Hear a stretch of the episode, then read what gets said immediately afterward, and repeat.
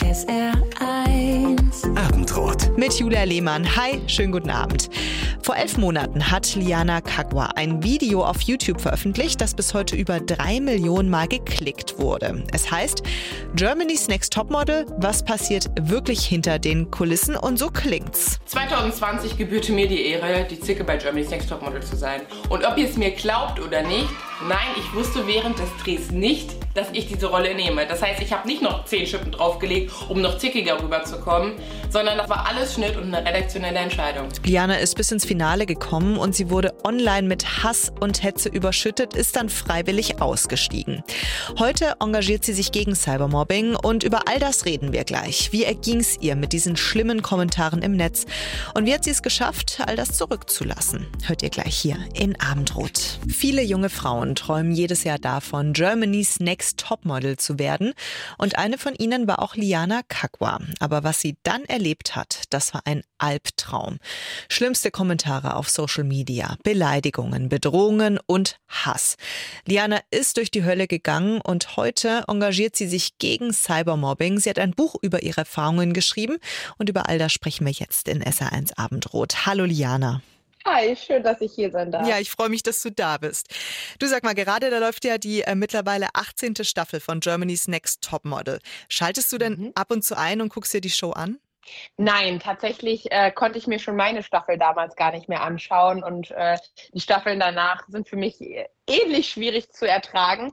Aber was ich tatsächlich sagen muss, ich habe natürlich enorm viele FollowerInnen, die auch immer noch Germany's Next Topmodel einschalten. So bleibe ich immer up to date und weiß immer, was, was gerade aktuell los ist. Du warst ja äh, 2020 bei Germany's Next Topmodel dabei und bist damals auch bis ins Finale gekommen. Und dann in der Live-Show bist du von einem Millionenpublikum freiwillig ausgestiegen. Äh, Das war eine ziemliche Überraschung für viele. Mit wem hast du vorher drüber gesprochen? Also wer wusste davon? Tatsächlich war ich mir selber noch nicht so sicher, ob ich wirklich im Finale aussteige. Deswegen habe ich es tatsächlich nur meiner Mama, meiner Tante und meiner Schwester erzählt und dem Peter Sommerhalter damals vom Bündnis gegen Cybermobbing. Die dich unterstützt haben auf dem Weg dann Ganz auch. genau. Mhm. Ganz genau und vor allen Dingen, äh, also es war ja auch wichtig, mich darauf vorzubereiten, was passieren kann, wenn ich im Finale aussteige. Also auch das hätte ja völlig nach hinten losgehen können und Mhm. auch damit hätte ich ja die nächsten Shitstorm wieder ähm, herbeiführen können. Das heißt, äh, das war auch einer der Gründe, warum wir uns bis zum Schluss noch nicht sicher waren, ob das auch wirklich der richtige Weg ist. Aber natürlich bin ich jetzt sehr, sehr dankbar, dass ich hingegangen bin, weil es war der richtige Weg. Das weißt du jetzt, aber wie war es denn in dem Moment? Also ich stelle mir das schon super krass vor, dann so einen äh, Schritt zu gehen in einer Live-Show, nicht wissen, wie die anderen reagieren und du hast ja auch noch eine sehr starke Rede gehalten und hast gesagt, dass du dich eben ja für die Liebe entscheidest und das alles nicht mehr ertragen möchtest. Also wie ging es dir in diesen Momenten?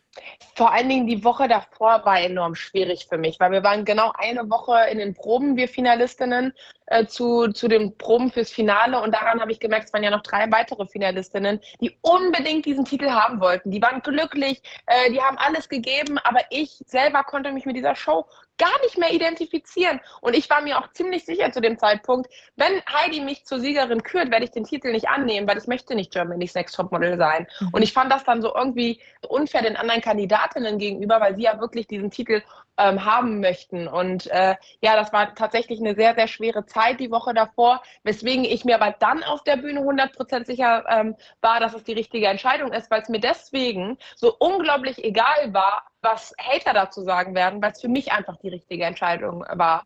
Und hast du dich danach dann, als du von der Bühne gegangen bist, erleichtert gefühlt? Der Moment des Ausstiegs war der schönste Moment in meinem Leben, weil ich auch zum allerersten Mal in dieser Show selber in der Hand hatte, was wird jetzt von mir ausgestrahlt und vor allen Dingen, welche Seite meiner Persönlichkeit wird gezeigt. Mhm. Und ja, das war so ein Stück Macht, die mir wieder zurückgegeben wurde, äh, die ich vier Monate lang ja komplett nicht hatte. Also ich hatte ja überhaupt gar keinen Einfluss auf die Ausstrahlung meines Ichs auf, auf, auf allen Plattformen, egal ob im Sender oder auf Social Media.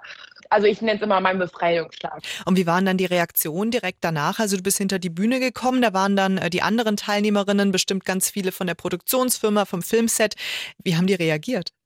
Direkt hinter der Bühne standen die anderen Finalistinnen und die Stylistinnen und die haben sind erstmal, als ich hinter die Bühne kam, aufgestanden, haben mir Standing Ovations gegeben und äh, ja, der eine Stylist hatte sogar Tränen in den Augen.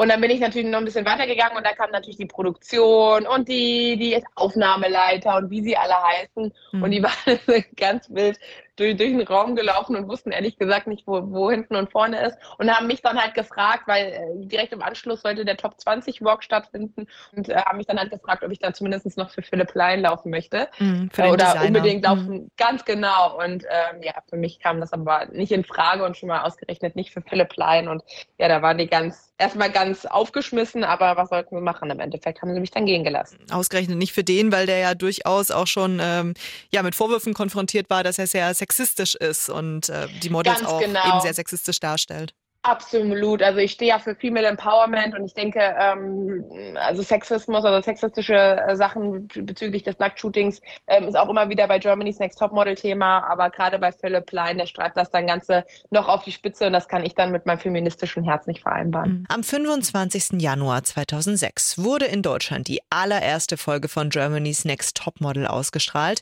und die Show war ein Riesenerfolg. Liana Kakwa aus Kassel hat dann 2020 mitgemacht gemacht. Damals gab es GNTM schon seit 14 Jahren und damit ja auch die Kritik, was Frauenbilder, Sexismus, Knebelverträge und dramatische Inszenierungen angeht. Liana, wieso wolltest du denn bei so einer Show überhaupt mitmachen? Ich war in der 15. Staffel Germany's Next Top Model und war selber Anfang 20. Das heißt, ich habe selber 14 Staffeln GNTM davor geguckt und mit 6, 7, 8, 9, 10, 11, 12 liest du noch keine Kritiken im Stern, sondern da siehst du halt eben nur das, was du am Donnerstag vorgesetzt bekommst. Und so dachte ich ganz, ganz lange Zeit, ich wüsste genau, wie Germany's Next Topmodel funktioniert, weil ich habe es ja 14 Jahre gesehen. Es gab bis dahin auch noch keine handfeste Kritik. Das ist ja auch das Problem. Also es gab viele Vermutungen, wie es läuft und wie man das hinkriegt. Und natürlich gab es ähm, ja. Kritik an den Frauenbildern, ja, aber nicht die Kritik, die ich im Endeffekt an der, an der Show hatte. Und zwar, dass ähm, die Redaktion so ins Handlungsgeschehen eingreift mhm. und äh, die Kandidatin manipuliert, um bestimmte Rollenbilder zu kreieren. Äh, da reden wir gleich noch drüber, über deine Kritik, die du dann ja mhm. auch sehr öffentlich geäußert hast an der Show. Lass uns mhm. mal nochmal zurückgucken. Also die wirklich schwere Zeit fing für dich ja dann so im Frühjahr 2020 an. Da warst du wieder zu Hause mhm. von diesen Topmodel-Drehs. Da wart ihr unter anderem auf Jamaika und in L.A. Wann kamen denn dann die ersten Hasskommentare an dich ran? Meine Schwester kam noch für einen Überraschungsbesuch ziemlich am Ende der Staffel zu uns nach Los Angeles eingeflogen, also zu einem inszenierten Überraschungsbesuch für eine Show logischerweise. Mhm. Und da liefen schon zwei Folgen und äh, sie hat die auch gesehen und die waren durchaus positiv, also durchweg positiv sogar. Also es gab nicht einen Negativkommentar, der auf irgendeiner Social-Media-Plattform war. Man muss dazu sagen, wir selber hatten keine Handys, das heißt, mir war es nicht möglich, ähm, das Bild von außen zu sehen.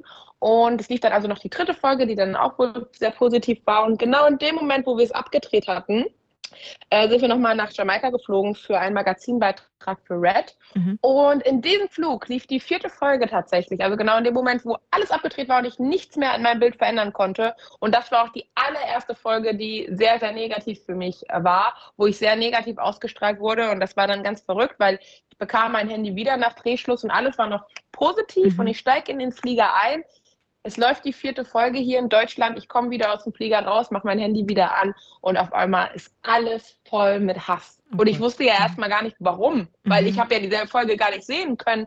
Und ähm, das war ein halbes Jahr her. Mhm. Und ich mhm. musste mich erstmal wie verrückt zurückerinnern, was überhaupt passiert ist und warum mich auf einmal die Menschen hassen. Und, äh, was, was waren das denn für Kommentare, die du da lesen musstest? Also was für ein ekelhafter Mensch ich wäre, wie, wie ich so grausam sein könnte, dass ich mich nicht schämen würde vor allen Dingen Kommentare, die auf meinen Charakter abgezielt haben mhm. oder rassistisch motivierte Kommentare. Mhm. Jetzt ist es so, dass es in dieser Show ja immer wieder so Szenen gibt, wo man eben auch sieht, dass die Teilnehmerinnen sich äh, ja streiten oder dass es da Probleme gibt. Und klar gibt es auch Szenen in diesen Germany's Next Topmodel Folgen, in denen man dich sehr aufbrausen sieht, in denen ihr heftig streitet. Wie erinnerst du dich daran zurück? Also war das dann inszeniert, angefeuert? Was wichtig ist zu verstehen, ist erstmal, dass ähm, für eine Folge enorm viel gedreht wird. Also wir sind viele, viele Tage am Drehen in einer enormen Stresssituation, die es so niemals im normalen Leben geben würde. Also man lebt mit 30 fremden Frauen zusammen in einem Haus, man darf das Haus nicht verlassen, man hat kein Handy. Dann darfst du nicht vergessen, du bist bei GNTM, das heißt Heidi, du hast eine Stresssituation, weil du alle paar Tage rausgeschmissen wirst, du vergleichst dich enorm und so weiter. Mhm. So, das heißt, in, in, dieser, in dieser stressigen Zeit hat man jede jeden Charakterzug von sich selber gezeigt, unfreiwillig. Mhm. Und am Ende ist es dann eine Sache, ob du äh, die positiven Sachen aneinander reißt oder die negativen aneinander, äh, Sachen aneinander reißt und vor allen Dingen, ob du die Geschichten ganz erzählst. Mhm. Man hat einen schlechten Tag, man ist vielleicht schlecht aufgestanden, hat vielleicht noch keinen Kaffee getrunken und plögt dann seine Freundin an merkt dann aber eine halbe Stunde später, oh Mensch, das war voll daneben und geht sich hin und entschuldigt sich. Wenn aber dann nur das Anblöken gezeigt wird, dann sieht der Zuschauer nur eine Seite der Geschichte und kriegt dadurch einen anderen Eindruck, als so, wie, wie es als die Geschichte wirklich passiert ist bei uns. Mhm. Das ist schon heftig, weil du ja einfach wahnsinnig viel Macht abgibst. Also im Endeffekt wird das dann ja auch im Schnitt entschieden, was wird gezeigt und was nicht. Da fühlt man sich wahrscheinlich dann schon auch so ein bisschen hilflos, oder? Absolut. Und tatsächlich muss ich sagen, ich war da auch damals noch viel zu naiv, weil ich nicht davon ausgegangen bin, und so wurde es uns ja auch erzählt, dass es darum geht, einen Menschen in einem komplett anderen Licht darzustellen. Mhm. Und äh, da bin ich einfach viel zu naiv an die Sache rangegangen, dass wenn Quote und Geld im Spiel ist, dann auch mal über die eine oder andere moralische Grenze hinweggegangen wird. Mhm.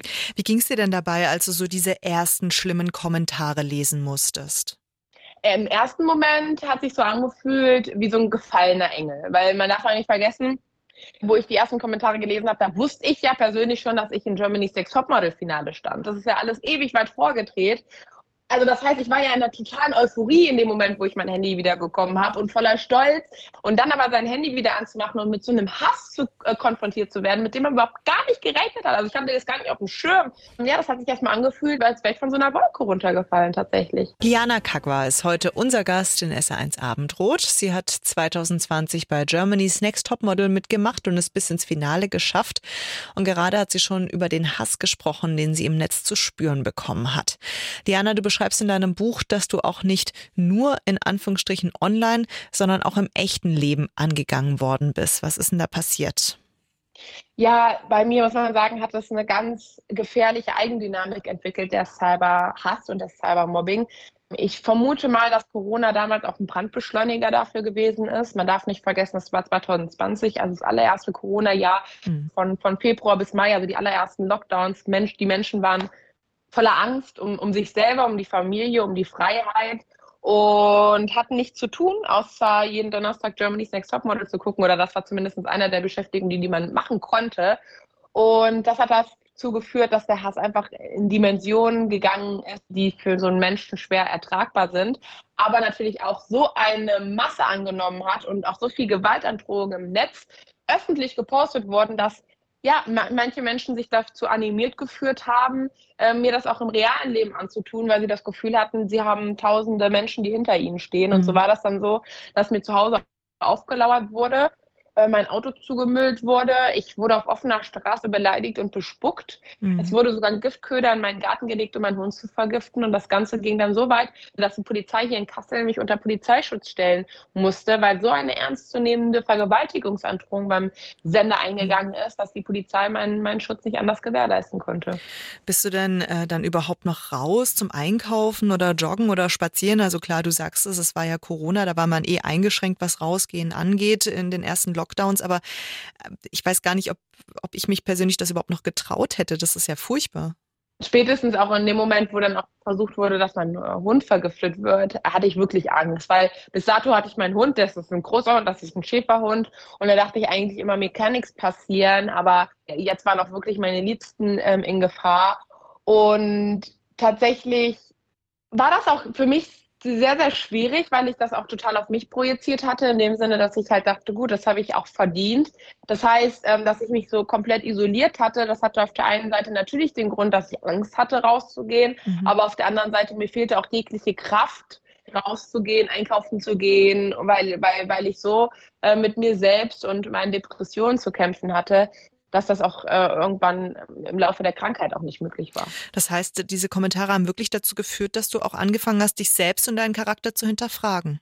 Also man darf ja auch nicht vergessen, dass auch für mich diese Isolation galt, die Corona-Regelung. Mhm. Das heißt, auch ich hatte eingeschränkten Kontakt nur zu meiner Familie, zu meinen Freunden, die mir hätten den Spiegel vorhalten können und mir zeigen können, wer ich eigentlich wirklich bin. Und so hat sich halt mein Selbst Bild darauf aufgebaut, was fremde Menschen von mir denken und vor allen Dingen von diesem verfälschten Bild, was bei mir, von mir bei Germany's Next Topmodel gezeigt wurde. Und mir fiel es einfach unglaublich schwer zu akzeptieren, dass es einfach so viele grausame Menschen gibt, die mhm. mir sowas Böses antun wollen. Mir fiel es einfach deutlich einfacher zu glauben, ich bin einfach grausam und furchtbar. Auch deine Familie, also du hast eine recht große Familie, vier Geschwister, die äh, stand ja auf einmal auch am Pranger und du schreibst in deinem Buch, dass sich das noch heftiger getroffen hat als die Beleidigungen gegen dich. Wie bist du damit umgegangen? Erstmal bin ich sehr schlecht damit umgegangen, dass meine Familie so zur Zielscheibe äh, gemacht wurde auch es, es kam einfach auch so, dass enorm viele Home Stories oder was heißt enorm viele, aber es wurden die ein oder andere Home Story wurde vom Sender bei mir gedreht und dadurch war meine Familie auch bei dieser Show sehr präsent und ich habe auch kein Hehl daraus gemacht bei der Show, dass mir meine Familie auch sehr, sehr wichtig ist. Es ist halt irre, aber mittlerweile auf Social Media findest du mit ein paar wenigen Klicks wenn deine Mama auf Instagram ist, findest du das mit ein paar wenigen Klicks raus, wenn du ein öffentliches Profil hast. Und so war das dann auch bei mir.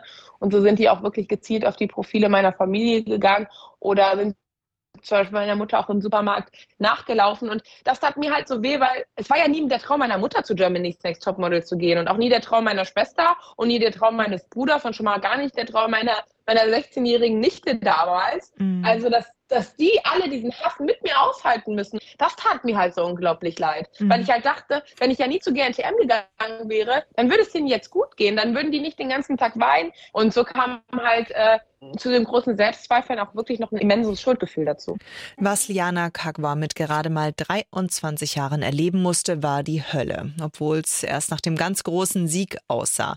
Sie hatte es zu Germany's Next Topmodel geschafft. Sie ist bis ins Finale gekommen, wurde dafür dann aber nicht gefeiert, sondern mit Hasskommentaren im Netz überschüttet. Und das war so schlimm, dass sie in eine Depression gerutscht ist und nicht mehr vor die Tür wollte. Das hat sie eben schon in SR1 Abendrot erzählt.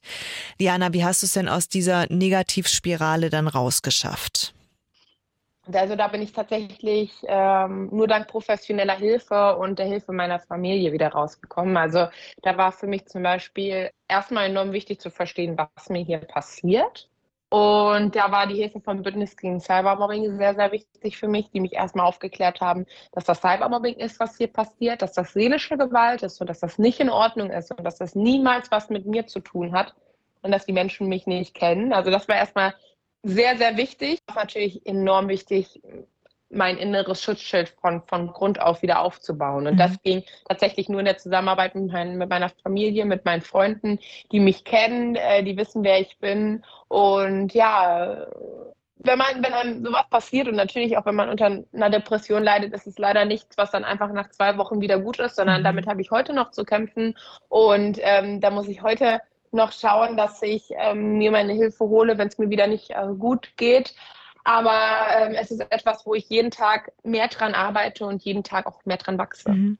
Von dem Bündnis gegen Cybermobbing, das du gerade schon angesprochen hast, ähm, das sich eben um äh, Menschen kümmert, die unter Cybermobbing leiden, hast du dann auch den Rat bekommen, du sollst gar keine Kommentare mehr lesen und ähm, auch nicht reagieren. Ich stelle mir das super schwer vor. Wie hast du das geschafft?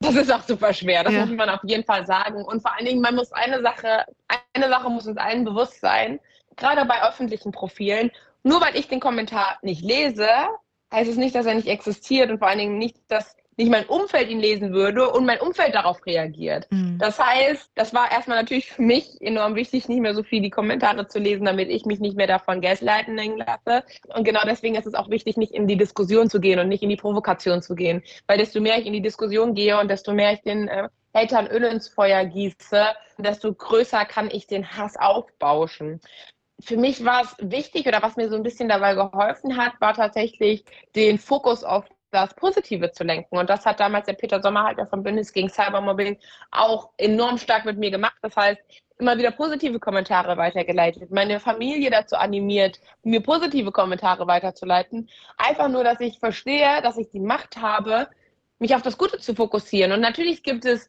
immer Leute, die mich nicht mögen und es wird immer Leute geben, die mir auch einen Hasskommentar schreiben, aber es gibt immer auch Leute, die mich mögen und die mir was Positives schreiben. Und ich habe die Macht, mich darauf zu konzentrieren, zu sagen, okay, akzeptiert, dass es Menschen gibt, die mich nicht mögen, aber ich wende mich den Menschen zu, die mich mögen. Weißt du denn eigentlich, wer hinter diesen Hatern steckt? Also du hast gerade gesagt, man soll ja da nicht in Austausch gehen, auch nicht anfangen zu diskutieren. Gleichzeitig kann ich mir vorstellen, dass man schon gerne wissen würde, wer sind diese Menschen denn und was treibt die an? Ja, also das ist ähm, ganz unterschiedlich und das ist so interessant, weil man denkt ja häufig, ach, das sind die jungen Teenies, die es nicht besser wissen und die, die sich nicht reflektieren können, aber tatsächlich haben wir durch die Bank weg alles. Also ich hatte Krankenschwestern, die bei mir Hasskommentare verbreitet haben, Pädagoginnen, Lehrerinnen, also wirklich, ähm, also auch Menschen, wo, wo du denkst, sie müssten es eigentlich besser wissen. Und äh, die Frage, was sie antreibt, das ist ganz, ganz unterschiedlich. Man darf in meinem Fall nicht vergessen, dass wir mitten in der Corona-Zeit waren. Das heißt, Menschen hatten Angst und Cybermobbing kann zum Beispiel dir ein Stück Kontrolle wieder zurückgeben in einer unkontrollierbaren Situation, weil es bei Cybermobbing ganz klare Verhältnisse gibt. Ein Gewinner und ein Verlierer.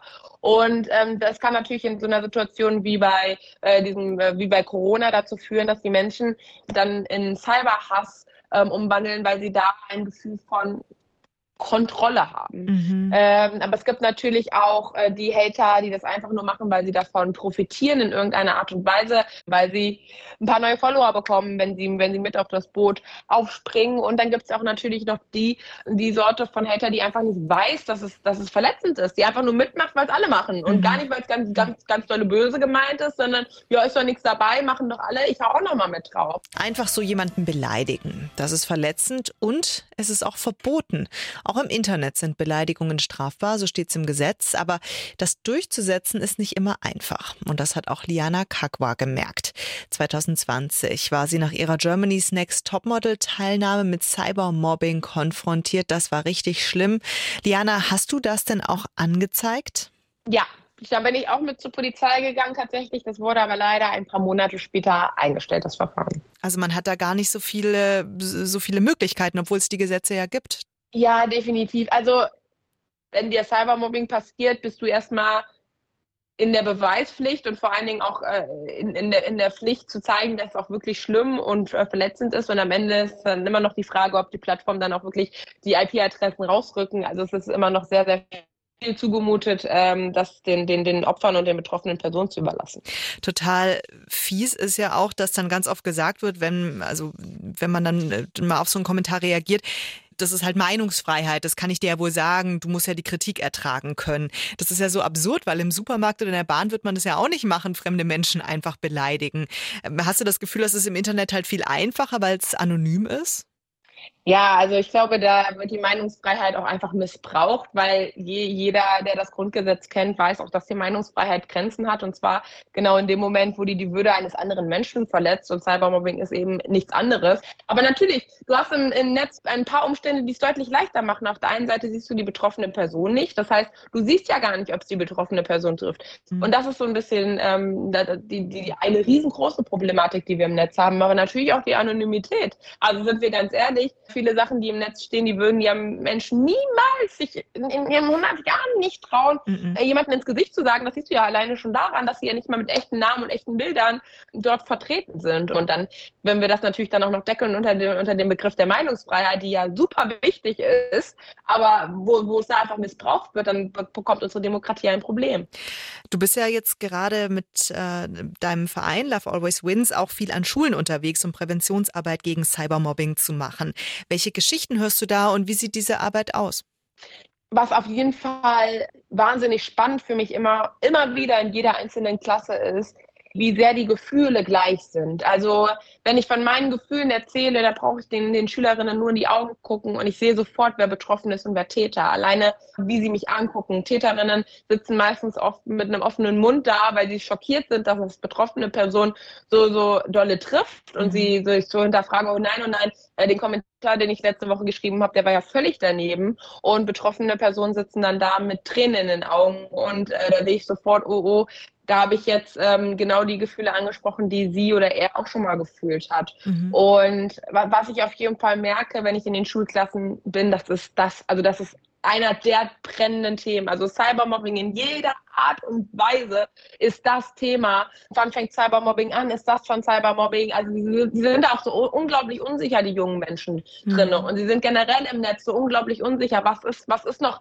rechtens und was ist hier illegal? Und ähm, da fällt mir einfach immer wieder auf, wie unglaublich alleine wir uns die Kinder unseres Landes im Netz lassen. Das ist so, als würden wir sie ins Wasser schmeißen, ohne jedem eine Schwimmstunde mit denen vorher gemacht zu haben und zu sagen, jetzt schwimmt mal. Mhm. Und unsere Kinder mhm. gehen dann einfach zurzeit leider unter. 2020 hat Liana bei Germany's Next Topmodel mitgemacht und sie ist im Finale ausgestiegen, nachdem sie Opfer von Cybermobbing geworden ist. Und so hat sie es damals in der Live-Show vor einem Millionenpublikum gesagt.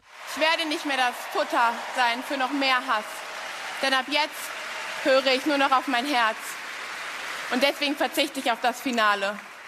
Denn Love always wins und mein Sieg ist Glückseligkeit. Love Always Wins, so heißt der Verein, den Liana danach gegründet hat und mit dem sie sich auch an Schulen heute gegen Cybermobbing engagiert. Davon hat sie gerade schon erzählt. Merkst du denn, dass du da wirklich was bewegen kannst? Also man muss auf jeden Fall sagen, dass äh, mit meinen Erfahrungen mir eins geschenkt wurde, und zwar ein Gehör von den jungen Menschen. Das definitiv. Also die sind da total interessiert und ich bin mir auch sicher, dass dass ich viele, viele Kinder schon erreicht habe und auch lang, also dass das wirklich im Gedächtnis geblieben ist. Aber man muss natürlich auch sagen, uns fehlen ganz klipp und klar auch einfach die Fördermöglichkeiten, um es wirklich nachhaltig zu gestalten, weil du kannst nicht denken, dass wenn du einmal eine Schule besuchst und einmal eine Klasse besuchst und die einen Vortrag oder einen Workshop mit mir machen, dass dann auf jeden Fall die für immer äh, in jeder Richtung für Cybermobbing geheilt sind. Äh, egal, ob sie selber zur Täterin werden oder wenn sie betroffen sind, dass sie selber damit klarkommen. Also da, da geht es darum, jedes Jahr wieder erneut daran zu arbeiten, die Kinder erneut daran zu erinnern und ähm, der Schule selber zuzumuten, dass, dass sie äh, so viel für Prävention äh, investiert, dass das weiß man eigentlich, dass Schulen kein Geld dafür haben. Das heißt, ähm, unser Land muss Präventionsprogramme wie meine, wie die, wie die von meinem Verein noch viel, viel stärker fördern, damit wir die Kinder wirklich schützen können. Und dann bin ich mir mhm. sicher, dann ist es genau die Arbeit, die unser Land jetzt braucht. Liana, wie ist denn das heute, wenn du jetzt zurückguckst auf deine Teilnahme bei Germany's Next Topmodel und auf all das, was seitdem passiert ist? Kannst du dem insgesamt jetzt was Positives abgewinnen oder überwiegt dann doch, dass du bereust, dass du da überhaupt mitgemacht hast? Also ich kann dadurch, wie ich damit umgegangen bin und wie ich das ganze Thema Cybermobbing jetzt zu meiner Arbeit gemacht habe und zu meiner Leidenschaft und zu meiner Aufgabe, für die ich brenne, kann ich dem sehr, sehr viel Positives abgewinnen. Der Show an sich nicht und auch nicht meine Erfahrungen, die ich bei der Show ge gemacht habe, aber wie ich damit umgegangen bin. Darauf bin ich sehr, sehr stolz und das möchte ich niemals missen möchten in meinem Leben. Sagt Liana Kakwa. Vielen Dank für das Gespräch. Vielen, vielen Dank. SR1, deine Eins.